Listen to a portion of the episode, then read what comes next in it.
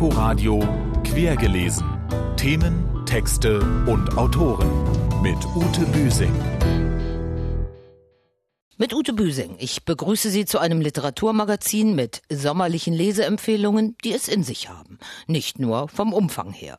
Ausführlich stellen wir Ihnen zwei viele hundert Seiten dicke Romane vor, den neuen Bodo Kirchhoff, Dämmer und Aufruhr, und den jetzt schon zu Recht viel gepriesenen Roman Alle außer mir von Francesca Melandri. Wie gewohnt versorgen wir Sie zunächst mit literarischen Neuigkeiten der vergangenen Woche. Robert Seethaler mit seinem bei Hansa Berlin erschienenen Roman Das Feld, wahrscheinlich ein Kandidat für den Deutschen Buchpreis, erhält dafür den Rheingau Literaturpreis 2018. Gelobt wird der unverwechselbare Erzählton und der selbstverständliche Umgang mit dem Tod des 1966 in Wien geborenen, vielfach preisgekrönten Schriftstellers. Nein, ein nationalsozialistischer Musterbetrieb war er nicht, der Luchterhand Verlag. Aber seine Rolle während der NS-Zeit bleibt trotz sechsjähriger Forschung weiterhin diffus. Man müsse damit leben, dass es eindeutige Wahrheiten offensichtlich nicht gebe, so Verleger Georg Reuchlein bei der Vorstellung der vom Verlag selbst in Auftrag gegebenen Studie Luchterhand im Dritten Reich in Leipzig. Anlass war der Kauf einer Berliner Druckerei 1938 sich durch den damals hauptsächlich juristische Schriften publizierenden Verlag von einem Eigentümer, der mit einer jüdischen Frau verlobt war und fliehen musste. Nach Jahrzehnten des Rechtsstreits hatte er eine Vergleichszahlung von dem heute zur Random House Gruppe gehörenden Literaturverlag erhalten. Erst vor zwei Jahren war in einer anderen Studie dessen vermeintliche Regimetreue in der DDR entkräftet worden. Und jetzt zum, wie ich finde, literarischen Paukenschlag dieses Sommers, Francesca Melandris alle außer mir, soeben erschienen in der Übersetzung von Esther Hansen im Berliner Wagenbach Verlag. Dieser vielgestaltige und doch in seinem Personal stets wiedererkennbare politisch brisante Familienroman über drei Generationen verknüpft italienische Kolonialgeschichte in Afrika mit dem korrupten Berlusconi-Regime, lupenreinen Faschismus unter Mussolini mit neofaschistischen Strömungen, den urtypischen Rassismus pseudogelehrter Kolonisatoren mit alltäglichem Rassismus heute und mit afrikanischen Flüchtlingsschicksalen. Mehr noch, er ist auch eine Liebeserklärung an das im korrupten Chaos versinkende Rom, wie die einer Frau an einen eigentlich unmöglichen Lover aus dem falschen Lager. Schade. Gestern schien doch alles bergauf zu gehen. Der Besuch bei der Mutter, die Blechdose voll mit konkreten Fakten. Doch das Kartengebäude aus rekonstruierten Wahrheiten und Bedeutungen ist durch das Verschwinden des jungen Afrikaners zum Einsturz gebracht worden. Ilaria ertappt sich bei einem fast verräterischen Gedanken nach allem, was wir für ihn getan haben. Obwohl sie bei genauem Hinschauen nicht richtig weiß, was sie für ihn getan haben soll, außer die Fahrt im Panda, um die er nicht gebeten hatte. Und dann ist sie wieder da, die alte Frage, was weiß sie wirklich von ihm? Nichts, weniger als von jedem anderen. Und dann diese Bilder von den verrenkten, verätzten Leichen. Der Einsatz von Senfgas in Äthiopien war ein Kriegsverbrechen. Warum verhöhnt man ihn mit diesem Begriff aus dem Medizinlehrbuch? Und was hat vor allem Attilio Profeti damit zu tun? Der 54-jährigen italienischen Autorin Francesca Melandri gelingt es einfühlsam, Rassismus, Populismus bzw. Neofaschismus und auch Sexismus heutiger, nicht nur italienischer Prägung, aus dem reichen Reservoir westeuropäischer Herrenmenschenideologie und verheerender Kolonisatorenpraxis herzuleiten. Sie deckt in ihrem Schlüsselroman um den irgendwie liebenswerten, stets glückhaften italienischen Aufsteiger Wendehals und geheimen Polygamisten und entsprechenden Mehrfachvater Attilio Profeti, der jeglicher Strafverfolgung wegen Korruption und Völkermords entkommt kommt dunkle Kapitel der italienischen Geschichte auf. Selfmade Man Profeti, zum Zeitpunkt der Beschreibung durch seine Tochter Ilaria längst 95 und dement, hat sich im umkämpften Abessinien, dem heutigen Äthiopien, als faschistisches Schwarzhemd schuldig gemacht. Er hat Giftgasangriffe und Flammenwerferattentate auf die aufständische einheimische Bevölkerung mitverantwortet. Gleichzeitig unterlag er aber seiner nicht nur sexuellen Attraktion für nordafrikanische Frauen und zeugte so einen niemals offiziell anerkannten Nachkommen, dessen vermeintlicher Sohn eines Tages vor der Tür von Attilio Profetis Tochter Ilaria in Rom steht. Ilaria senkt ihre Stimme. Hör zu. Ich kann jetzt nicht lange sprechen. Er ist im Zimmer nebenan. Was? Du hast ihn in deine Wohnung gelassen? Was hätte ich denn tun sollen? Ihn im Hausflur stehen lassen, bis ich dich erreicht habe? Du spinnst? Bist du allein mit ihm? Beruhig dich. Er ist so dürr, da müsstest du dich eher um ihn als um mich sorgen. Hör zu, Attilio, dieser junge Mann hat den gleichen Namen wie Papa wie du.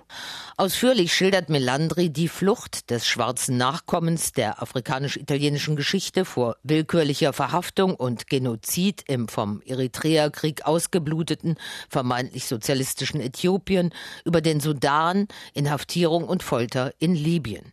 In manchmal etwas zu ausführlichen Rückblenden listet sie minutiös die Verbrechen der Kolonialmacht Italien in Abessinien bzw. Äthiopien in den 1930er Jahren auf.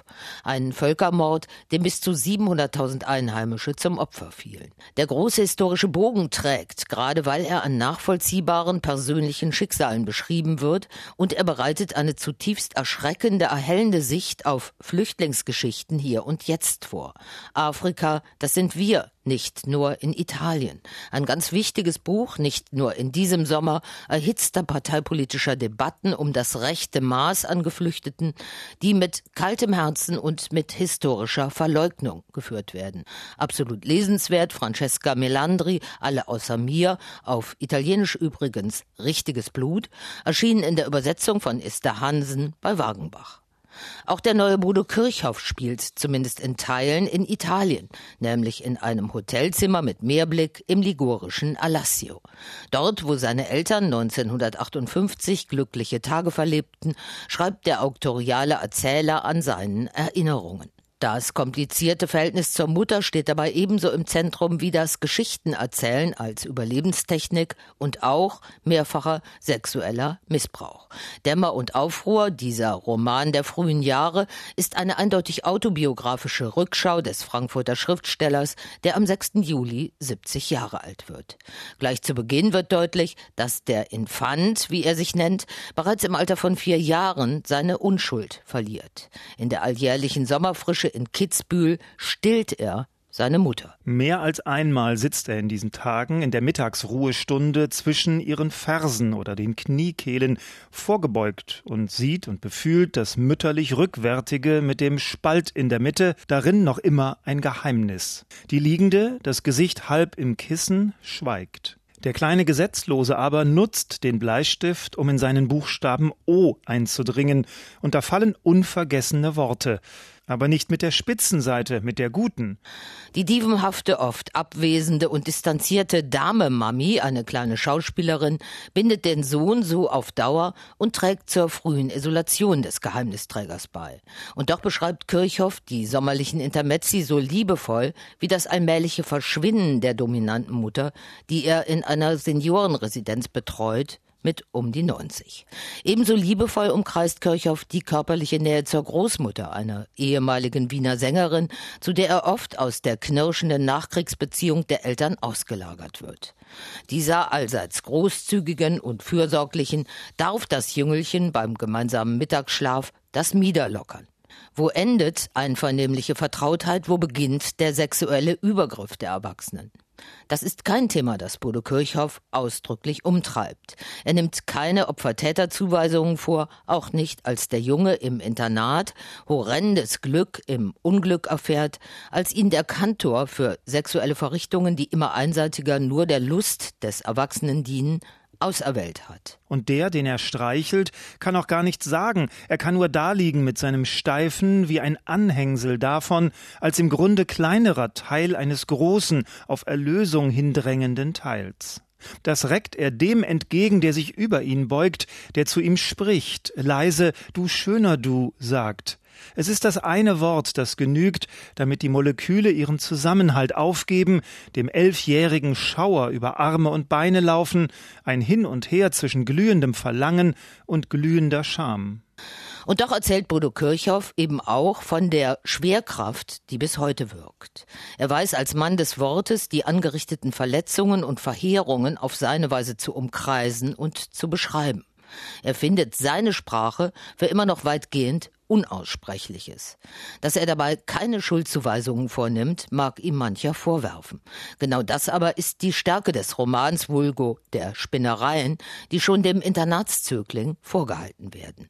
Der längst Erwachsene ergründet jetzt, auch in Ansicht verblichener Schwarz-Weiß-Fotos und heldenhafter Kitschromane der Mutter, Körper und ihre Beweggründe und macht sich seinen Reim darauf. Missbrauch hat Bodo Kirchhoff in den Auseinandersetzungen um den Skandal an der Odenwaldschule 2010 gesagt, sei ein ungenügendes Wort, das nicht viel taugt, das nicht viel hilft, das nur die ganze Misere der Sprachlosigkeit zeigt. Er hält jetzt mit diesem autobiografisch fundierten Ring um seine Wahrheit dagegen und erzählt das für ihn wahre Drama. Bodo Kirchhoff, Dämmer und Aufruhr, Roman der frühen Jahre, ist in der Frankfurter Verlagsanstalt erschienen. Und jetzt ins Berlin des Jahres 1929 in eine Zeit voller Unruhen und Gegensätze. Hier spielt der Roman Der nasse Fisch von Volker Kutscher der erste Teil seiner Krimiserie um Kommissar Gerion Rath. Er diente Tom Tikwa als Vorlage für das Großfilmprojekt Babylon Berlin. Im Herbst läuft die Serie, die bereits auf Netflix zu sehen war, im ersten. Parallel dazu kommt eine achtteilige Hörspielserie der Kulturradios von WDR, RBB und Radio Bremen heraus. Meine Kollegin Nadine Kreuzhaler war bei den laufenden Aufnahmen im Hörspielstudio des RBB. Und bitte. Ihr Cognac. Danke. Auf den Gastgeber. Ja, schön. Höchste Konzentration im großen Hörspielstudio des RBB. Ole Lagerpusch spielt eine der Hauptfiguren, Kommissar Gerion Rath. Ulrike Krumbiegel ist Emmy Wolter, die Frau seines zwielichtigen Chefs und Gastgeberin einer Party. Ihr Cognac. Danke. Krumbiegel überreicht ihrem Kollegen ein echtes Glas. Es ist zwar nur Wasser drin, aber trotzdem hilft das, sagt Lagerpusch die kleinen Sachen irgendwie, wenn man Blumen übergibt, dass man halt Blumen übergibt oder eben dann wirklich mit einem Glas irgendwie so ein bisschen spielen kann. Das hilft schon sehr. Also wenn ich jetzt irgendwie wie normal mit Turnschuhen und Jeans käme, das ist was anderes, also in der Haltung. Obwohl es später nicht zu sehen ist, lässt Regisseur Benjamin Quabeck deshalb auch das Ledersofa gegen Holzstühle tauschen. Das Hinsetzen selbst hört sich einfach tatsächlich anders an. Leder hört man auch eindeutig. Sich in jede Szene eindenken, wissen, in welcher Stimmung die Figuren gerade sind und das, obwohl die Szenen nicht chronologisch und oft in kleinen Teilen aufgenommen werden. Diese Arbeit kennt Quabeck bereits vom Film und anderen Hörspielproduktionen. Ich habe sofort gesehen, das kann man sehr gut in einem Pulp-Fiction-artigen Stil erzählen. Gleichzeitig dann Weimarer Republik, die Frauenrolle in der Zeit, der aufkommende Nationalsozialismus. Der Moderator und Autor Thomas Böhm hat Der nasse Fisch für das Hörspiel adaptiert. Gemeinsam mit Benjamin Quabeck sind auch ganz neue Szenen entstanden.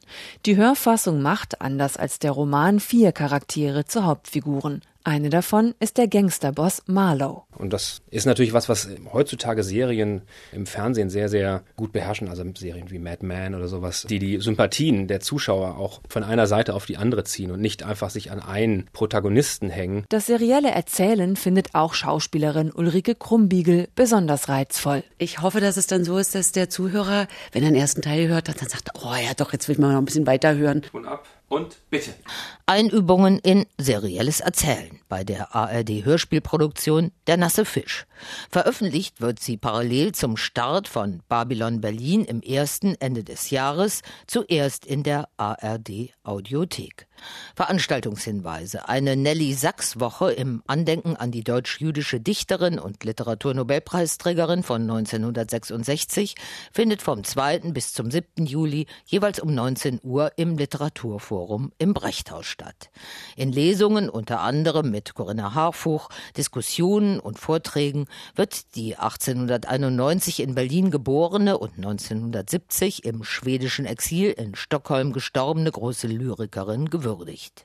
Und noch einer großen Lyrikerin wird kommende Woche gedacht, Ingeborg Bachmann. In der neuen Mittagsgesprächsreihe des Berliner Literaturhauses auf der Terrasse Brownberg Lunch fragt Sabina Kienlechner am Montag, dem 2. Juli, wer war Ingeborg Bachmann wirklich? Achtung, Beginn der Veranstaltung ist 12.30 Uhr. Bleibt uns noch der erste Satz eines neuen Romans, der hier unser letztes Wort sein soll.